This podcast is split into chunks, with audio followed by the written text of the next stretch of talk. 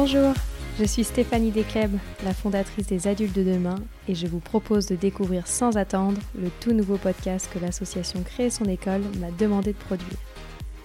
Il s'appelle justement Créer son école, c'est mon histoire. Il raconte l'aventure d'hommes et de femmes de caractère qui ont osé fonder leur propre école, de la maternelle au supérieur. Pour cela, ils ont surmonté plein d'obstacles.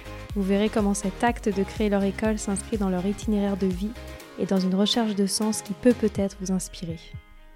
Avec vous, nous voulons comprendre comment de plus en plus de personnes en viennent à fonder une école indépendante en dehors de tout soutien public, alors qu'en France, l'école publique est gratuite. Créer son école, c'est un sport complet, un parcours entrepreneurial et une aventure intégrale qui engage tout l'humain. Et c'est dans ces aventures humaines que je veux vous emmener au service des enfants. Bonne écoute Bonjour Nicolas, vous êtes ancien élève d'une école Steiner, vous êtes également le fils de Janine Tavernier, ancienne présidente de l'Union nationale des associations de défense des familles et de l'individu qui œuvrent dans le domaine de la lutte anti-secte. Vous êtes aujourd'hui le président de l'ANDPAPS, Association nationale pour la promotion et l'avenir de la pédagogie Steiner-Waldorf. Et si nous nous retrouvons aujourd'hui, c'est pour parler de la pédagogie Steiner, une pédagogie fortement controversée en France. Pouvez-vous nous expliquer très brièvement ce qu'est une école Steiner? Alors brièvement, une école Steiner, c'est une école qui cherche à répondre aux différents aspects de la personnalité de l'enfant ou, du jeune. Donc évidemment, il y a les apprentissages des connaissances intellectuelles, académiques, qui sont la base de, cette pédagogie, mais il y a aussi une grande place faite aux matières artistiques, corporelles ou manuelles. Et on dit un peu pour résumer que c'est une pédagogie qui parle à la tête, au cœur et aux mains. Donc l'art a une place vraiment très forte dans, cette pédagogie et le fait d'être confronté à l'art, euh, sous toutes les formes d'art, ça aide au développement d'une pensée critique. Euh, la dimension corporelle est très importante. Le mouvement est essentiel aujourd'hui. On le voit avec la place que prennent les écrans dans le quotidien des jeunes. Ils sont de plus en plus sédentaires. Et puis le travail manuel. Alors les enfants, les garçons apprennent à tricoter, les filles apprennent à sculpter le bois, euh, à forger le métal et réciproquement. Donc ce sont des matières qui sont parfois délaissées dans d'autres systèmes éducatifs. Et à Steiner, c'est très présent. Ensuite, dans la scolarité, il y a trois moments qui sont vraiment importants c'est la, la, production de deux pièces de théâtre complètes euh, faites par euh, la classe. Alors ça se fait au collège et au lycée. Les élèves donc euh, créent une pièce de théâtre de A à Z en faisant les costumes, les décors et ensuite ils la présentent sur scène. Donc ça c'est évidemment très important. C'est un moment qui aide aussi au développement de la confiance en soi. Et l'autre moment important de la pédagogie, c'est la réalisation d'un chef-d'œuvre. Ça se fait en classe de première et chaque élève euh, doit réaliser ce qu'on appelle un chef-d'œuvre. Et il choisit absolument son sujet euh, et il mène son projet de A à Z. Donc ça, là aussi, ça favorise la créativité, l'opiniâtreté et évidemment la confiance en soi. Alors on retrouve chaque année des thèmes totalement éclectiques euh, dans, par classe. On a vu l'apprentissage du langage des signes, la confection d'un four solaire, l'élaboration de sites internet ou d'un objet artisanal euh, complexe comme un violon. Bref, il y a énormément de choses et là aussi c'est un moment très important. En, résumé, la pédagogie Steiner-Waldorf s'appuie sur une conception évolutive du développement de l'enfant. C'est une pédagogie qui envisage une succession de phases qui ont chacune leur caractère propre et qui ont des qualités euh, particulières il y a trois phases principales. Évidemment, elles ne sont pas imperméables les unes aux autres, mais elles ont chacune une orientation majeure. À l'enfance, des qualités de mouvement tournées vers la nature. À la jeunesse, des qualités de sensibilité orientées vers l'art. Et à l'adolescence, des qualités de pensée tournées vers la science et les humanités. Très bien. Et alors, combien d'écoles Steiner existent aujourd'hui en France? Et est-ce qu'il y en a qui sont sous contrat? Alors, il existe à peu près une vingtaine d'écoles Waldorf en France. Euh, certaines écoles vont du jardin d'enfants jusqu'au lycée. Donc euh, les enfants, dans ce cas-là, passent le baccalauréat, avec de très bons résultats d'ailleurs. Et il y a deux écoles sous contrat, et d'autres écoles peuvent avoir des contrats pour certaines classes. Et sinon, c'est des jardins d'enfants qui sont sous tutelle de la PMI, et il y a d'autres établissements qui sont euh, hors contrat, privés hors contrat. La situation faite aux écoles Steiner par l'État est-elle différente de celle qui prévalent à l'étranger? Oui, alors à, l'étranger, et c'est probablement une des raisons des, problèmes des écoles Steiner en France, parce qu'il y a un, petit nombre. En Allemagne, par exemple, il y a plus de 250 écoles euh, Waldorf. Il y en a 120 aux Pays-Bas. Donc elles font vraiment partie du paysage éducatif et elles permettent aussi de démontrer les très bons résultats de cette pédagogie.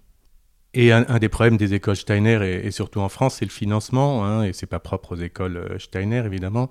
Euh, c'est lorsque l'État accepte d'offrir un statut aux écoles privées et qu'il octroie un financement, cela permet de garantir une diversité scolaire et une meilleure qualité. Et donc aujourd'hui, c'est vrai que c'est un vrai défi de faire vivre les écoles avec uniquement les frais de scolarité. Mm comme c'est le cas euh, pour euh, les autres fondateurs d'écoles que nous avons interviewés euh, dans ce podcast qui ont créé des, écoles privées hors contrat. Steiner vient de Rudolf Steiner. Est-ce que vous pourriez nous dire qui était Rudolf Steiner? Alors, Rudolf Steiner, c'était un savant, philosophe, artiste autrichien. Il a vécu en Allemagne et en Suisse. C'est quelqu'un qui s'inscrit totalement dans la vie intellectuelle, spirituelle et artistique de l'Europe de la fin du 19e et du début du 20e. Ses travaux et recherches l'ont conduit dans différents domaines et qui permettent une application pratique de ces théories, comme dans la médecine, l'agriculture et la pédagogie. Et les voies d'innovation qu'il a tracées sont assez euh, fécondes, hein, on le voit aujourd'hui avec ces trois grands domaines qui sont toujours en application. C'est à sa façon, Rudolf Steiner est un représentant de la modernité du XXe siècle. Hein. Son esprit novateur a, contribué à renouveler les formes sociales et culturelles les plus conservatrices de son époque. Et Dieu sait s'il y en avait euh, à l'époque. Il faut imaginer qu'en 1919, quand il crée sa première école, souhaitée par un fabricant de, cigarettes, euh, il imagine une école pour tous les enfants salariés, ouvriers comme cadres, et c'est une école qui accueillait filles et garçons ensemble, avec un programme unique. Ça veut dire que là aussi, les garçons apprenaient la couture comme les filles et les filles apprenaient à travailler le bois comme les garçons, ce qui est absolument une, révolution euh, à cette époque. C'est d'ailleurs ce qui a fait un, grand succès, donné un grand succès à cette école, qui a eu plus de 1000 élèves en 1926. Et il y a eu un coup d'arrêt sous le régime nazi qui considérait que les objectifs d'émancipation individuelle prônés par cette pédagogie étaient contraires à ceux du national-socialisme. Alors en effet, c'était tout à fait contraire et résultat, les écoles ont été interdites. Et aujourd'hui, il y a plus de 250 000 élèves dans le monde, 3 000 établissements Waldorf dans 70 pays différents. Alors, comme on le disait en introduction, les écoles Steiner sont souvent vivement euh, critiquées, du moins euh, en France. Elles sont assimilées à des quasi-sectes. Qu'est-ce que vous en dites? J'en dis que c'est une aberration absolument incroyable et qui ne supporte pas l'analyse rigoureuse. Mais hélas, la rigueur est souvent bien éloignée de notre paysage, qu'il soit médiatique euh, ou politique, hein, mais pour diverses raisons. C'est d'ailleurs cette aberration qui m'a fait m'engager récemment pour la défense de cette pédagogie, parce qu'en tant que fils de Janine Tavernier, ancienne présidente, de l'UNADFI, vous l'avez dit, euh, et figure emblématique de la lutte contre les sectes, je sais ce qu'est une secte et ce qui n'en est pas une. Il y a des critères objectifs pour décréter qu'une secte est une secte. Il y a le dévoiement de la liberté de penser, la déstabilisation mentale, la rupture avec l'environnement familial ou social, le caractère exorbitant des exigences financières, l'atteinte à l'intégrité physique. Ce sont ça les critères d'une secte, et on ne retrouve évidemment rien de tout cela dans les écoles Waldorf. D'ailleurs, à l'AMPAPS, l'association que je préside, nous avons collecté des centaines de témoignages d'anciens élèves, témoignages souvent faits avec le recul d'une vie.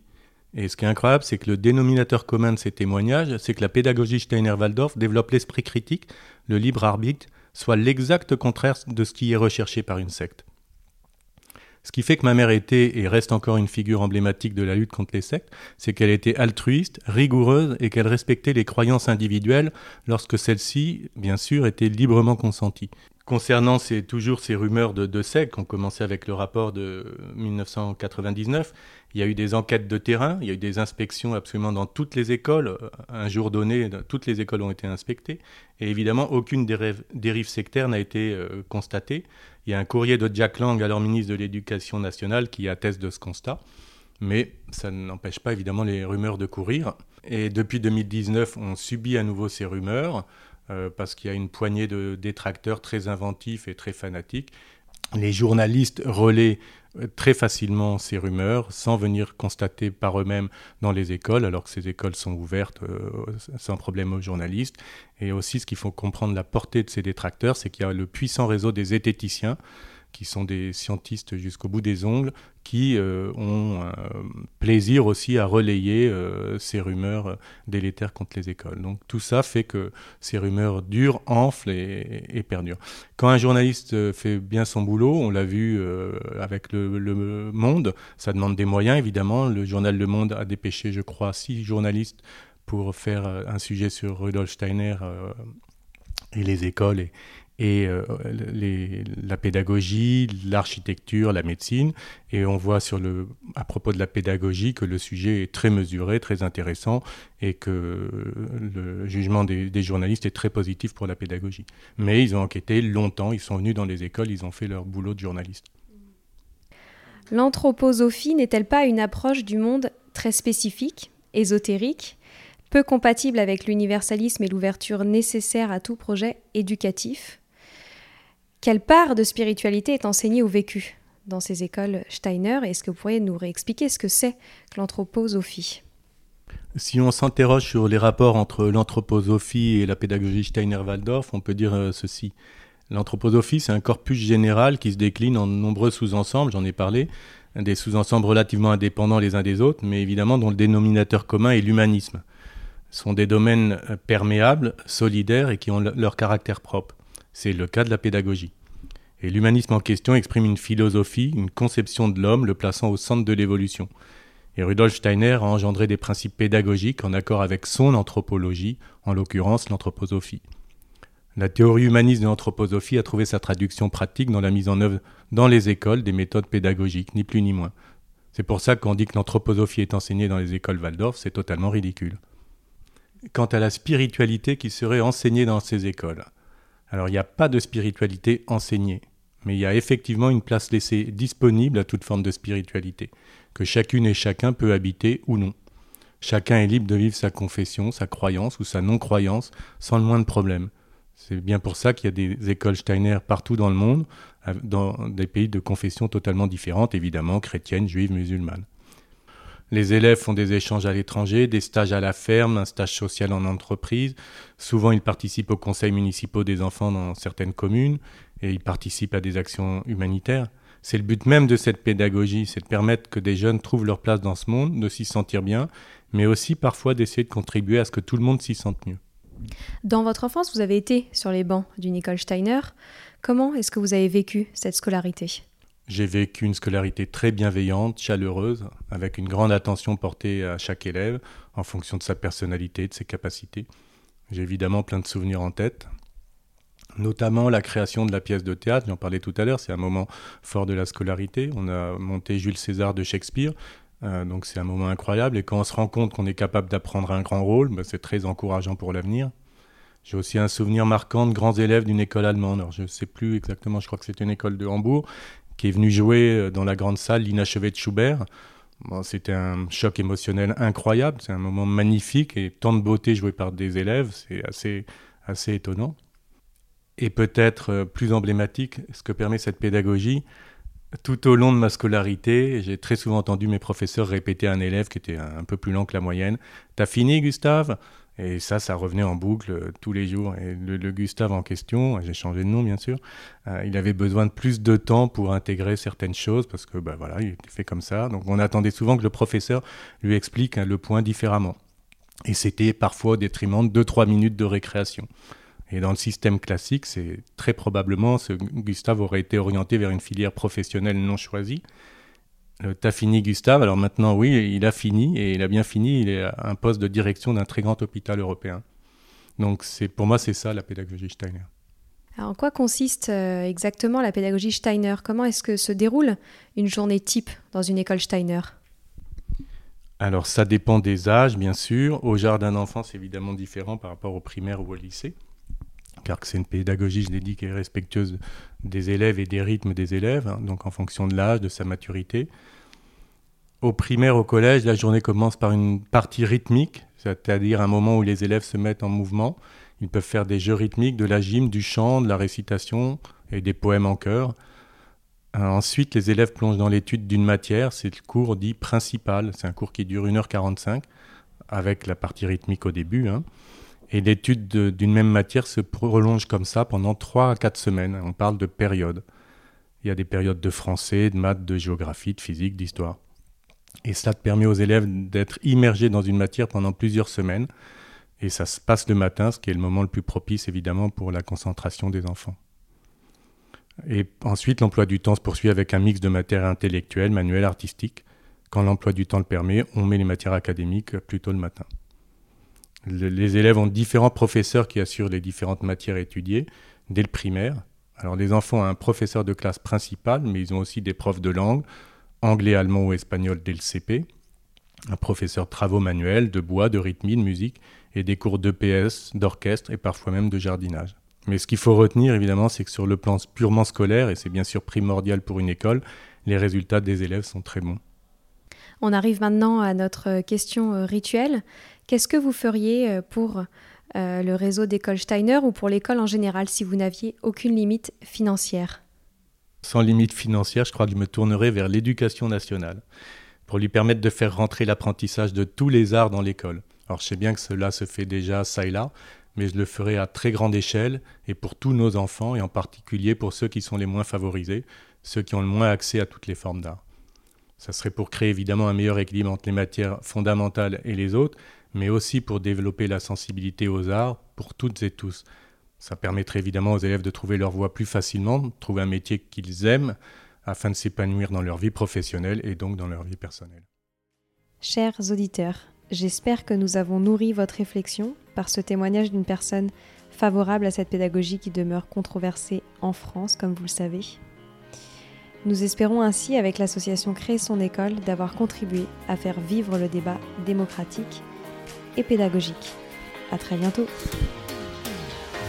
Créer son école, c'est mon histoire est un podcast de l'association Créer son école produit par les adultes de demain. Créer son école est une association qui soutient la création d'écoles indépendantes pour mettre la liberté scolaire au service de tous les enfants. Elle accompagne juridiquement les écoles tout au long de leur vie, les forme, les met en réseau, les références dans son annuaire et les analyse dans son observatoire. Retrouvez toutes ces actions sur www.créer-son-école.com. Si l'épisode vous a plu, n'oubliez pas de laisser un avis ou une note sur Apple Podcast ou Spotify et surtout d'en parler autour de vous. À très vite pour un prochain épisode.